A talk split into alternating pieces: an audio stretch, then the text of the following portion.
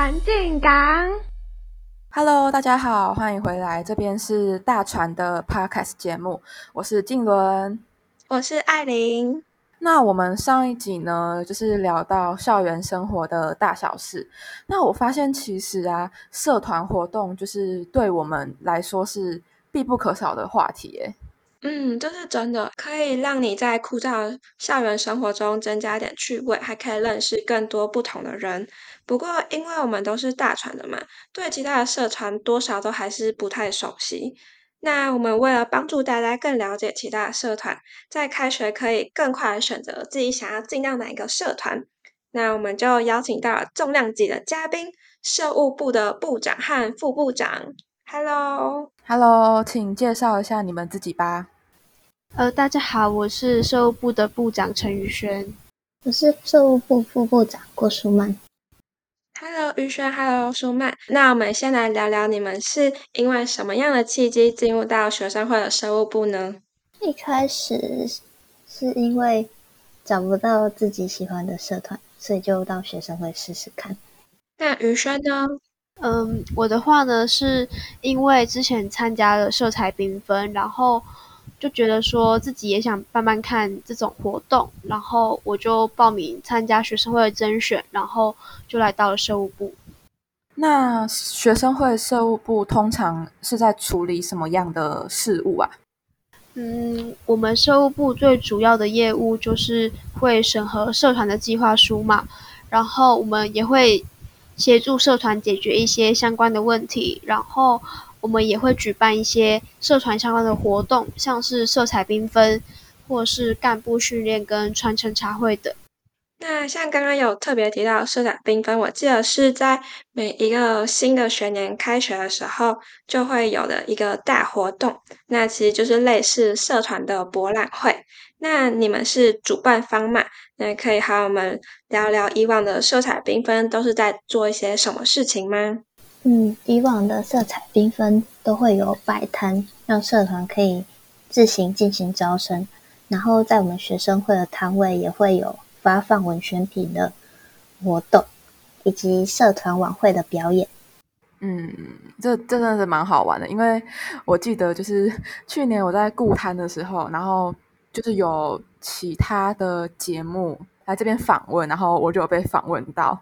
哦，我我记得我那时候在你旁边，而且文川平真的很可爱，我真的好喜欢。哦，不过这次很可惜，因为疫情的关系，改成是线上 PPT 的方式。那这算是一种新的模式，那跟以往有什么不同吗？嗯，今年因为疫情的关系嘛，所以我们这次的色彩缤纷是。改由线上举办的，然后我们这边也制作了一些社团上社团介绍的 PPT，然后我们也希望能透过这种方式，能让那些想参加社团的同学们，能增加对各种社团的各个社团的了解，然后去选择他们所喜欢的社团去参加。嗯，这次因为疫情真的超级可惜。那。因为最近的情况有所趋缓，那我想问一下，就是是不是有办实体的机会呢？对，因为最近的疫情就趋缓了很多嘛，然后我们收部这边其实也有在筹备实体的摆摊的事情，但就是因为疫情的关系，我们要避免群聚，所以我们今年实体摆摊的话，可能会跟往年不太一样。往年就是我们都会在红砖道那边摆摊嘛，然后今年的话就是我们会把摊位设置在校园各处，然后也希望能透过实体的摆摊，然后去协助社团去招募到更多的新生。大家也可以趁这个机会认识校园嘛。嗯，那这些资讯可以在哪里获得啊？可以在我们学生会的 IG，就是大家可以搜寻文藻外语大学学生会，就可以找到我们 IG，然后我们的一些相关的活动资讯也就会放在上面。嗯，那刚刚有提到说就是有线上的 PPT，那 PPT 这要在哪里获得呢？嗯，我们会放在课职组的网站上，然后详细的资讯。呃，我们也都会放在我们学生会 IG，以及我们有制作一些 PPT 使用相关的懒人包，所以大家可以就是关注一下我们学生会的 IG。我记得以前以往啊，都还会有一个晚会的活动。那这样子以这次的状况来说的话，是有机会补办的吗？目前的状况来说，还是比较困难的。毕竟疫情的关系，我们还是没办法，就是要避免群聚，所以晚会的部分可能就比较难实现。嗯，是有点可惜。嗯。那没有关系。那如果说想要进入学生会或者是社务部的话，需要具备什么样的条件吗？或者是说，因为通常是学生会是组织性的社团嘛，那都会有甄选的活动。那甄选的问题会很难吗？如果是进入社务部的话，就没有太多强硬的规定，就是会基本的文书处理，然后有自己的电脑可以审核计划书。还有，只要你愿意学习就可以了。但是其他部门就需要，他们需要的人才就都不太一样。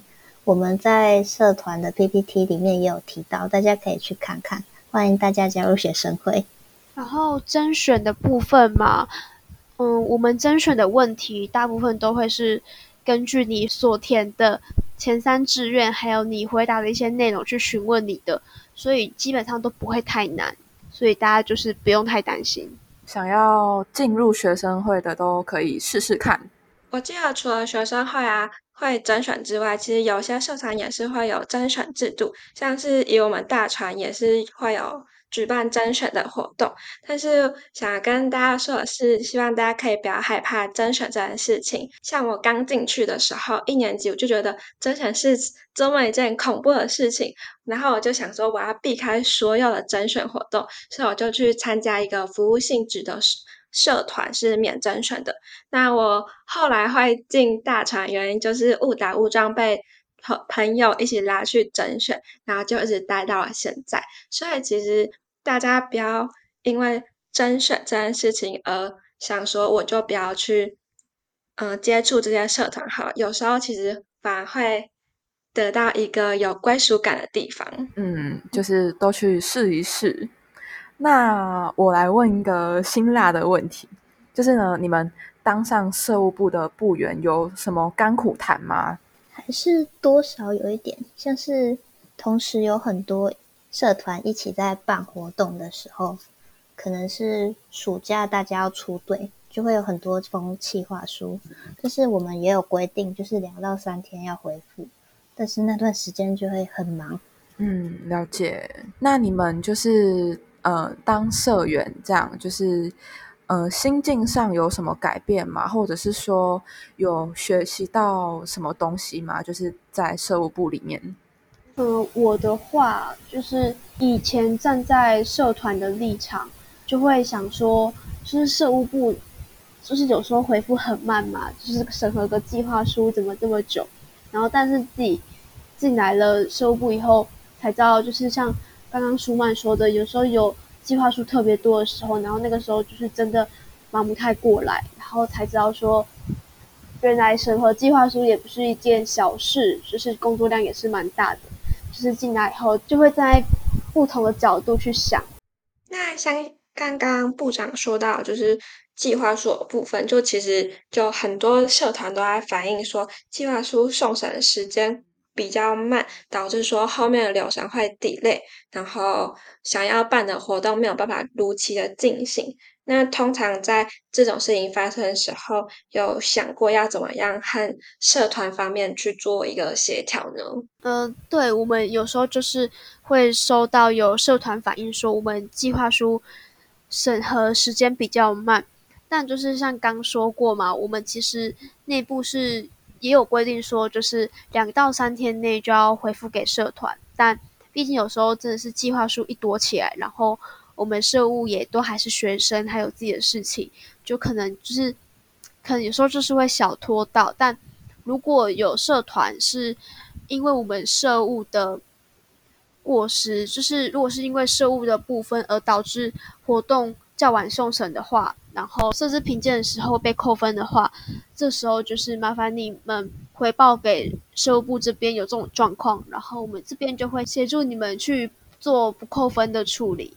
嗯，因为其实社务部有规定说，我们要在活动的前二十天去送审。那其实这就是因为要跑流程的关系，所以我我们社团不能单方面的抱怨说社务部审审核很慢，就是我们自己也要算好时间、算好行程，然后嗯做。计划书送审的动作，这样才能让就是整个社团、整个活动有一个良好的运行。是两方都要稍微注意一下，然后希望在协调过程当中啊，大家也不要为了就是心情上的起伏而影响到就是两方的沟通。希望大家还是可以用比较平静的心态去处理这些事情。就是我这边也要分享一下，就是我跟社务部的小互动。就是去年的时候，我刚接干的时候，然后那时候我以为社务部是老师，所以我在送线下的计划书，就是寄信箱的时候，我就跟他讲说：“谢谢老师，就是辛苦您了。”这样。然后我后来才知道，原来社务部是都是学生。我们其实就是常常。收到社团的计划书的时候，然后他们也都会在 mail 里面写说：“再麻烦老师你帮我们看一下了。”然后谢谢老师这样，然后我就觉得就是好气又好笑，然后我就回复社团说：“嗯，就是可以不用叫我们老师，叫我们生物这样就可以喽。”嗯，还蛮有趣的小插曲。那因为这次是线上的嘛，那你们在筹备的过程当中有？碰到什么困难吗？嗯，困难的话肯定有嘛，毕竟线上是以前没有过的模式。像我们这次其实一开始本来是想以电子册的形式去呈现我们这次的社团介绍，但就是实行到一半的时候，然后我们就发现说有一些操作上的困难。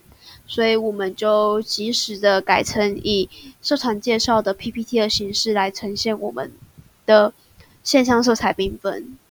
因为这次线上就是大家都第一次，相信学生会这边都非常的辛苦，尤其是社务部，大家在博览色彩缤纷的同时，也可以去课职组的网站观看线上的 PPT，因为有可能 PPT 上面有小惊喜。所以大家可以多多的关注，多多的阅读。嗯，那我刚刚突然想到，就是以往色彩缤纷这个活动在举办的时候啊，我都会很积极的去收集文选品。那这次因这样的呃因素，还有没有文选品呀？有的，我们这次也有制作文选品，然后也会在我们学生会的帐篷供大家领取，只要填写表单就可以领取了。然后我们这次的品相呢，也是有三个，就大家可以期待一下。发放的时间跟地点也在，请大家关注一下我们的 IG，我们会在上面说的。哇，真是令人期待呢。那呃，讲到文宣品，就是因为我们是跟社务部合作嘛，所以我们也会有就是。抽奖活动，那也请大家关注我们的 IG。我们的 IG 是可以直接写，直接打文藻大众传播社就可以找到喽。快点来找我们互动。对，那大家想要拿到。精美小礼物就只有这一届有的，一定要关注大船的 IG，还有学生会的 IG。那不管是线上的 PPT 还是线下的色彩缤纷，都希望大家能多多参与，然后选择一个自己很喜欢的社团。那也非常感谢部长和副部长愿意来我们的节目做访谈。那大家也可以期待我们大船日后的。Podcast，那我们今天的节目就到这边，拜拜，拜拜。